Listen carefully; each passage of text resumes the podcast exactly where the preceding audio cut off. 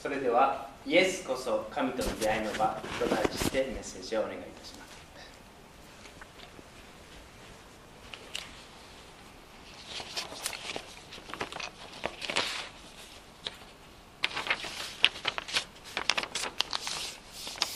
30年以上前のことですが入社して間もない時同期の友人が昨日上司とお客さんの接待しててねいろいろあってね目の前のテーブルクロス引っ張って何もかもひっくり返したらすっきりするやろなと思った。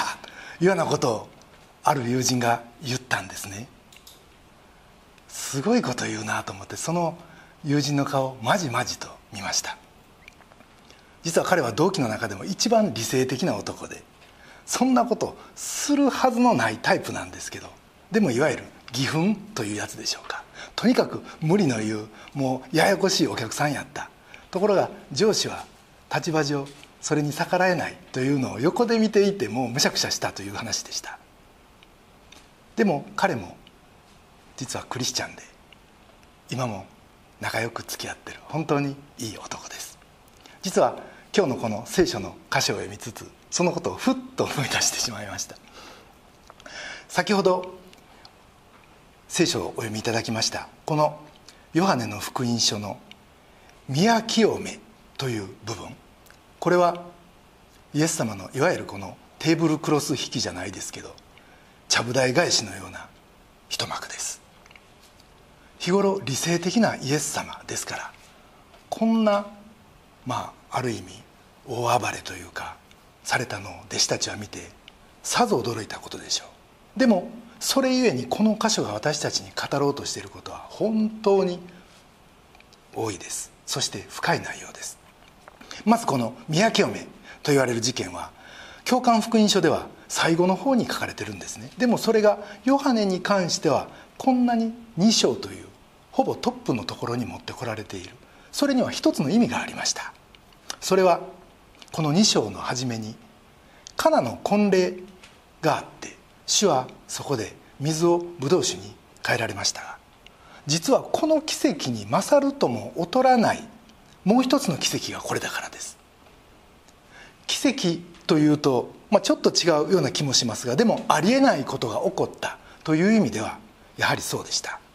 そしてそれはまだ成就はしていないけれどもこれから必ず実現することの象徴でもありました。キリストは初臨の時になさったこの2つの象徴的な技つまり婚礼に出席する。そして宮を清める。この2つの技をされました。そしてそれらは新天新地においてまずなさるべきことの象徴でした。つまりその時まず地上の全ての教会を清める。そして婚礼の席を設けられる。ということなんです。今日はその重大事件簿の、まあ、第2幕というか2つ目を見る思いでこの箇所を3つのポイントから共に味わってみたいと思います。まずイエスはこの神殿の光景を見てショックを受けられたんだと思います。これは父の家です。つまり実家に帰ってきたのにもうそこは父の家としては機能していない。そして商売の家泥棒の巣になってたわけです。そしてこれまでこんな怒ったことはないというぐらいの怒り方をされました。イエスはヨハネの福音書で「私の怒りは神の怒りだ」「私の目線は神の目線だ」また「私は自分で裁かない。裁くのは神だ」と言っておられます。ヨハネの8章26節にもこんなふうに言っています。私にはあなた方について言うべきこと裁くべきことがたくさんあります。しかし私を使わされた方は真実であって私はその方から聞いたことをそのまま世に対して語っているのです。ですから主の怒りは神の怒り。そして神の手で両替人あるいは商売人を追い出された。ということ。ですからそのやり方は徹底していました。2章の1516節にはこうあります。細縄で鞭を作って羊も牛も皆宮から追い出し両替人の金を散らしてその台を倒し鳩を売っている者たちに言われた。それをここから持っていけ。私の父の家を商売の家にしてはならないと。この宮清めは週末に起こることの予言だったと言いましたがと同時にこれはイエスが交渉外をかけて示そうとされた。父の家の回復。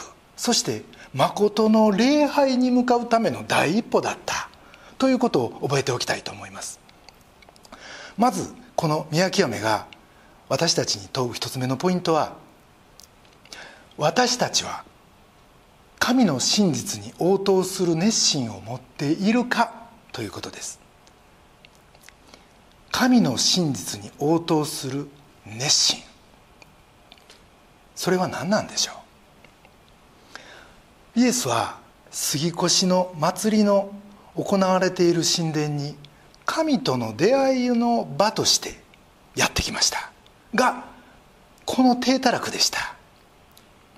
実はルカの2章でイエスの迷子事件というのがあります。12歳の時イエスはエルサレムで要は神殿に紛れ込んで立法の先生たちと話をしてた。でもおそらくその時この様子を見てすでに腹に据えかねていたのかもしれません。ルカの2章には毎年マリアとヨセフの一家は吸い越しの祭りに来ていたと書かれてます。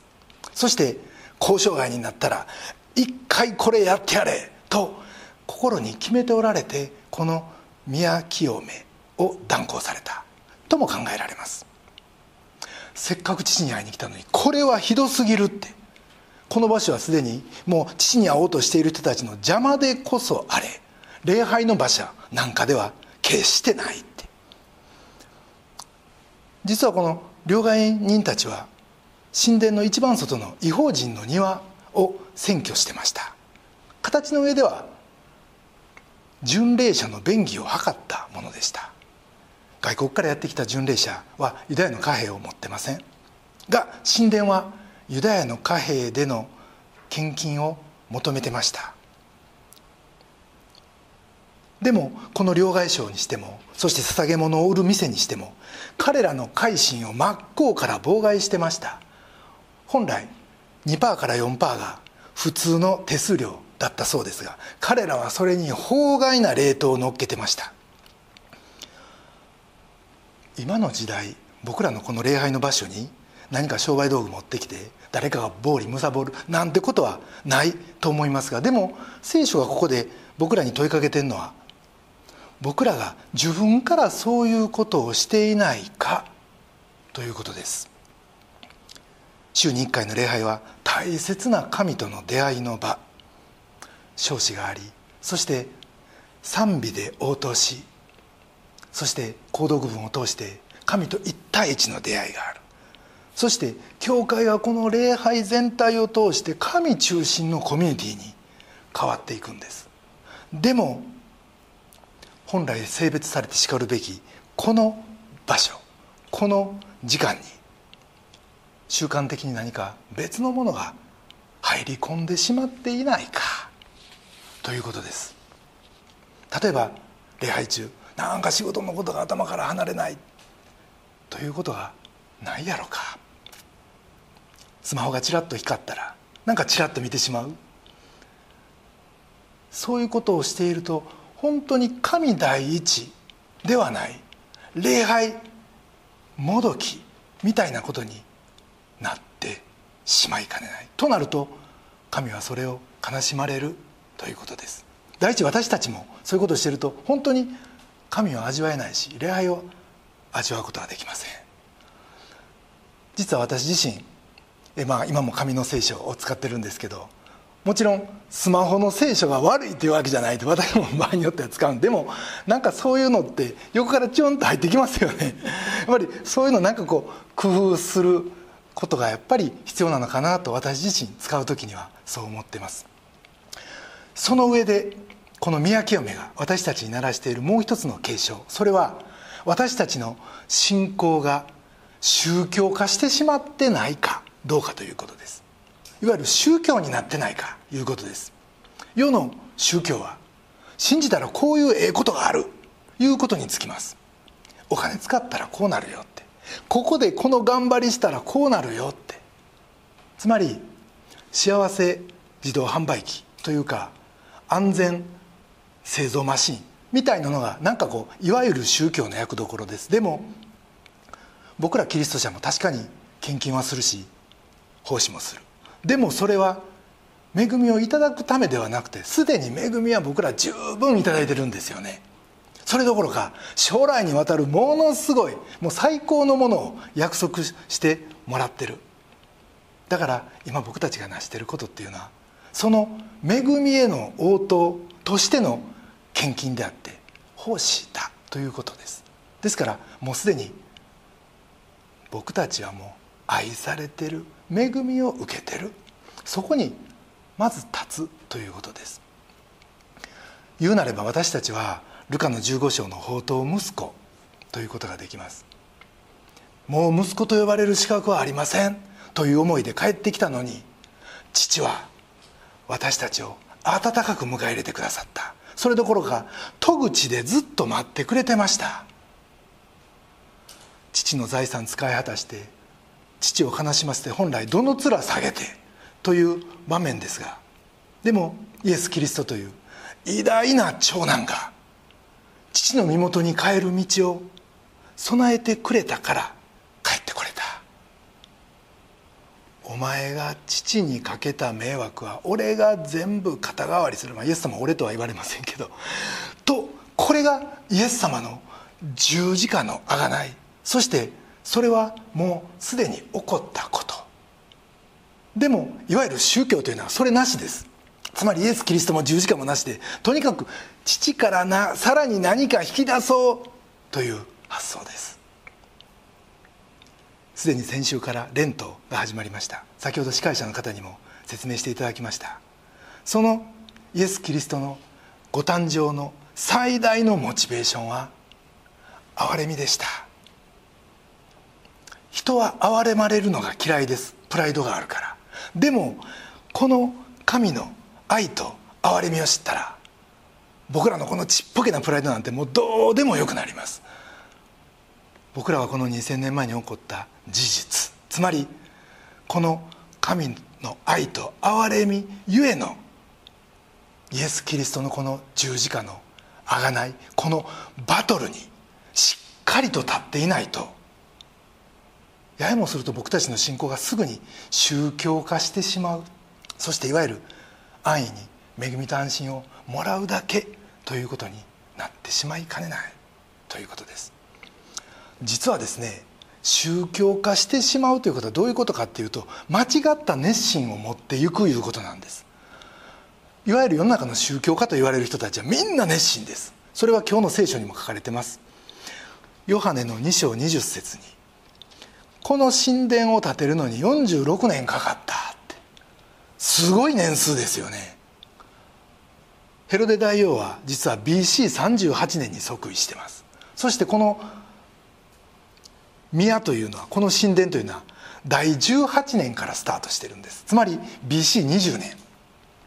それが工事のスタートで最終は AD63 年までかけて83年かけたこの建設工事でした。で実は46年目というとちょうど AD26 年から27年。これはイエスの交渉外のこの時期とピタッと合うわけです。この粘り強い神殿建設は間違いなく宗教の熱心でした。さらにこの舞台は杉越の祭りですよね。膨大な数の人がもう巡礼してその上で宮詣をしてたわけです。これも彼らの熱心さの表れでした。が神はそんなもん求めておられない。いうことです。不安を除くためにそれに見合う熱心を持ってくる。これが実は宗教なんですけどでも聖書が強調するのはキリストの熱心であって僕らの熱心やない。ということです。キリストはご自分の熱心で宮清めを行われ。そしてその結果十字架につながりました。これがキリストの熱心でありこれがキリストの真実なんです。ですから僕らがチェックすべきは今自分の熱心が今のこの自分の頑張りが神の熱心と真実に対する応答であるかどうかです。17節に弟子たちはあなたの家を思う熱心が私を食い尽くすと書いてあるのを思い起こした。とあります。食い尽くすという言葉。これは焼き滅ぼすという意味です。イエスは神の熱心によって送られそして自分の熱心によって食い尽くされ焼き尽くされました。それが十字架でした。じゃあ私たちの熱心はどういう熱心でしょう？神の真実。焼き尽くされてもいとわないというこのイエスの真実に応えるための熱心でありたいなと。そう思います。私たちの熱心は神の真実に応答する熱心か。これが一つ目のポイントです。二つ目のポイントは人は真理の言葉を忘れず後の日にそれが分かるということです。イエスとユダヤ人が19節で行ったこの神殿を壊してみなさい。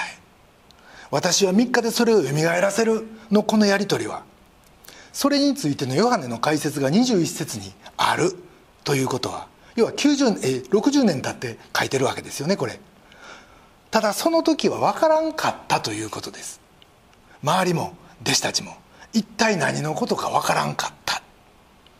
この言葉の意味は結局その3年後イエスの復活の時弟子たちの知るところとなりました。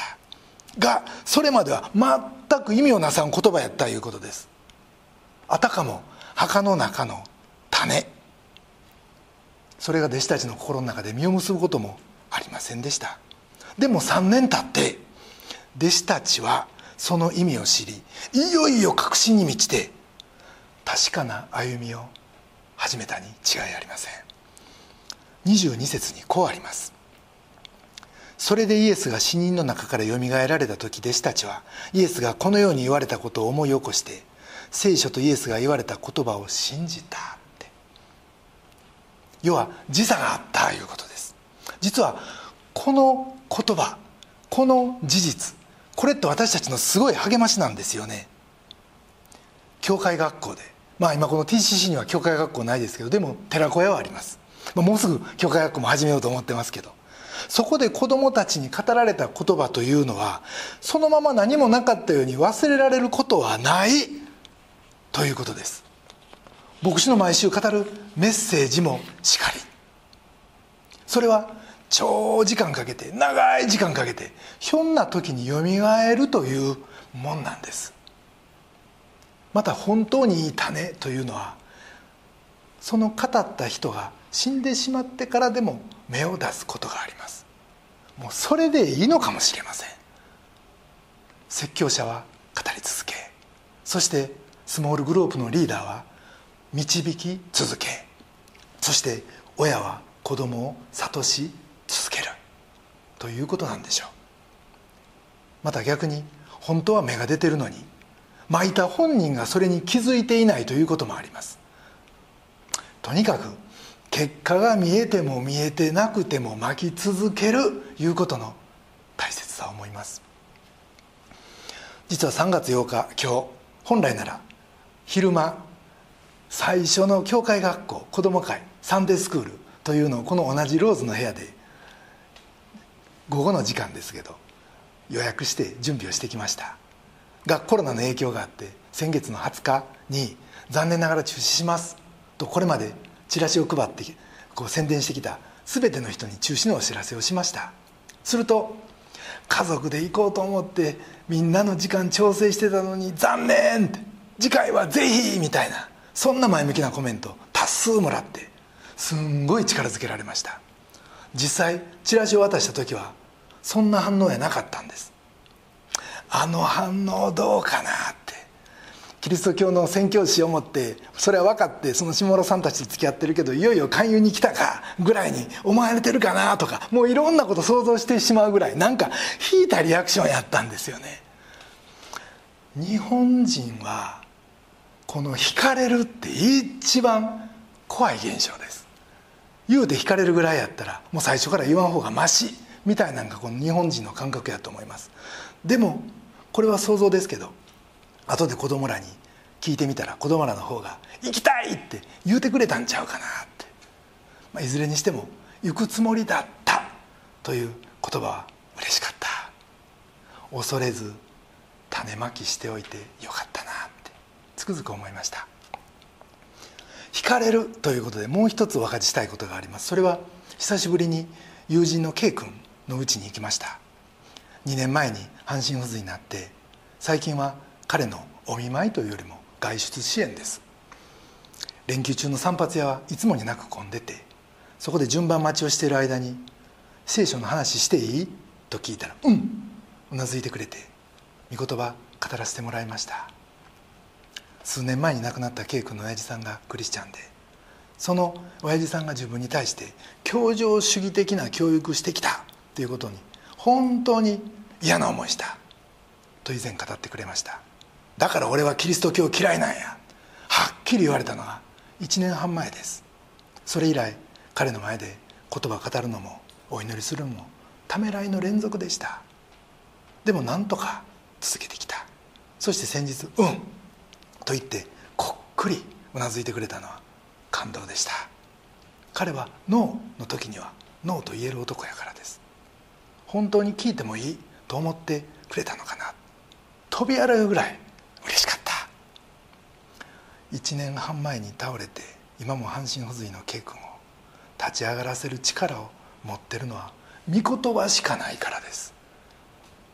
僕がなんぼええやつやと思われても御言葉なしでは何にも起こらん何の変化もそこにはないわけです。この一線超える。それが毎回僕のハードルでした。でもその日は御言葉 OK 言うてくれたんでほんの小さな一歩ですけどマタイの三条の説教から心の貧しい者は幸いです。天の御国はその人のものだからの御言葉を語らせてもらいました。御言葉の種が地中にまかれそれがいつ芽を出すかなんて誰も分かりません。でもそれが無駄にまかれることはないと聖書は言ってます。だからたとえ惹かれても語るべき時には語る。誘うべき時には誘う。空気を読むいうのが日本の文化ですけどでもその中にありながらあえてチャレンジする。それがこの日本の伝道者の生き様かなって。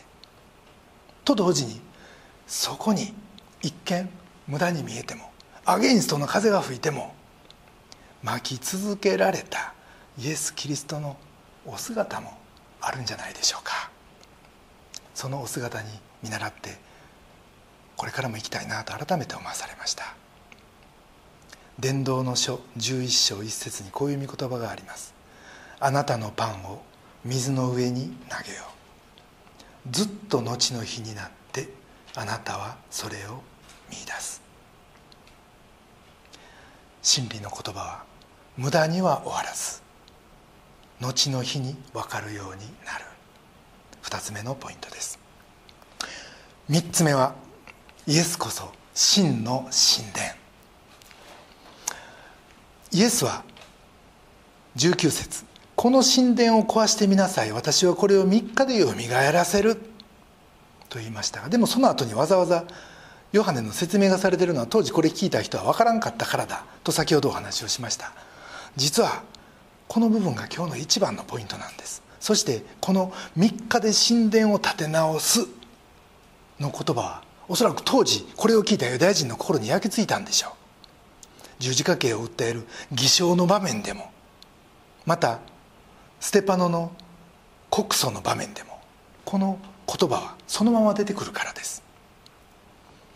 じゃあどうしてここまでこの本気の会話がいきなりここで始まったのか。だってこの言葉はもうそのままイエスの死と復活を表しているからです。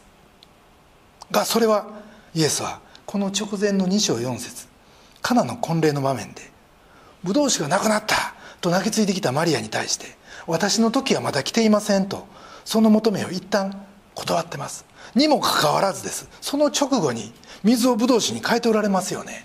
つまりこの短い期間にこの短い時間に状況が変わった。イエスの時が来た。時至れり。いうことです。それゆえに主はご自分のこの体の神殿論議にぐーっと駒を進めていかれた。ということです。ヨハネの4章21節でサマリアの女に対して主はこういうことを言われてます。女の人よ私を信じなさい。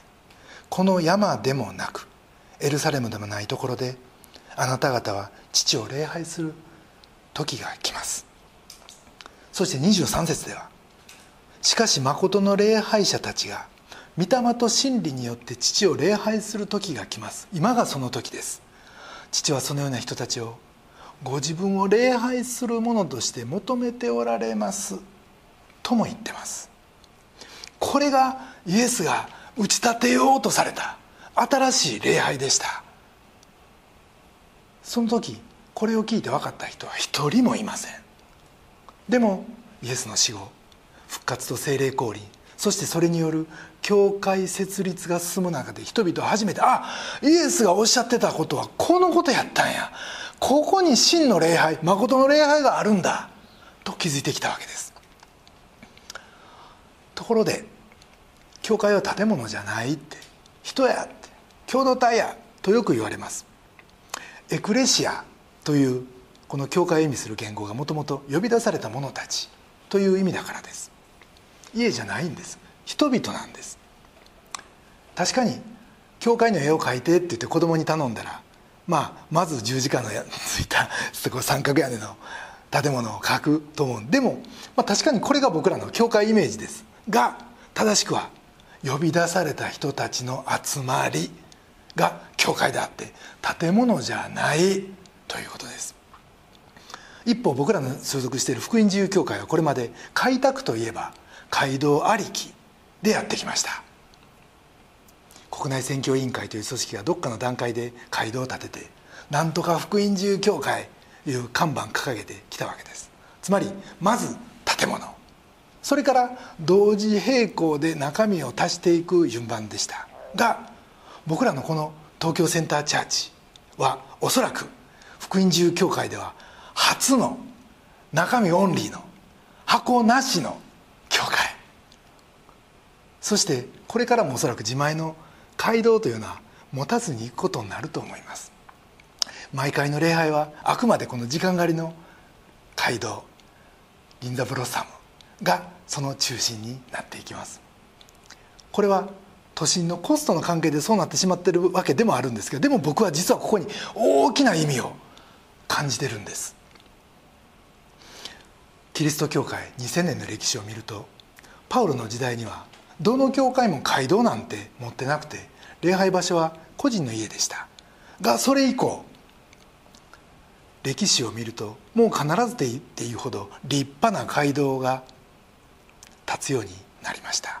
理由は2つあると思います。一つは手術礼拝を時間を決めてきっちり守るため。そしてもう一つは全員でみんなでひとところに集まって礼拝を捧げるため。ところがですねそのいわゆる器というものを強調してきたばっかりにマルコ福音書であの偽証した人がイエスの言葉として語った言葉マルコの福音書の14章58節ですがこういう言葉があります。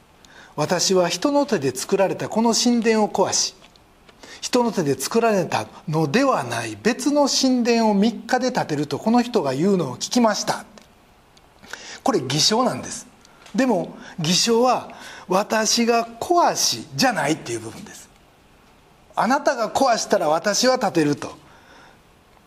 大事なのはこの人の手で作られたのではない別の神殿を建てるというこのイエスのこの大事な言葉の意味が忘れられているような気がするんです。大事なのは人の手で作られたものではなくて神の手で作られた心の神殿だって。本来そのこの考えはずっとキリストのキリスト信仰のこの底辺を流れてきました。ステパノもユダヤ教徒に向かってこれは使徒の7章48節ですがしかし糸高き方は手で作った家にはお住みになりませんと言ったしパウルもアテネでの説教でこれは使徒の17章24節ですが手で作られた宮にはお住みになりません。さらにサマリアの女にイエスが語られたのもやっぱり同じ内容でした。これを思うと街道を大切にしてしてきた歴史ゆえになんか本来手で作った宮には住まれない方を宮に置いてきぼりにしてきてしまったん違うかなって。その結果誠実は礼拝に行くよって。イエス様大事にするよ。でもそれ以外の日はそうとも限らんみたいな。そんなふうにウィークデーの生活がダブルスタンダードになってしまってるんじゃないかな。いうことです。逆に言うと私たちがイエスを携えて会社に行き日々イエスを礼拝しながら日常の業務をこなすならこれほどこの手で作った宮には住まれない方の喜ばれることはないんじゃないかなって思うわけです。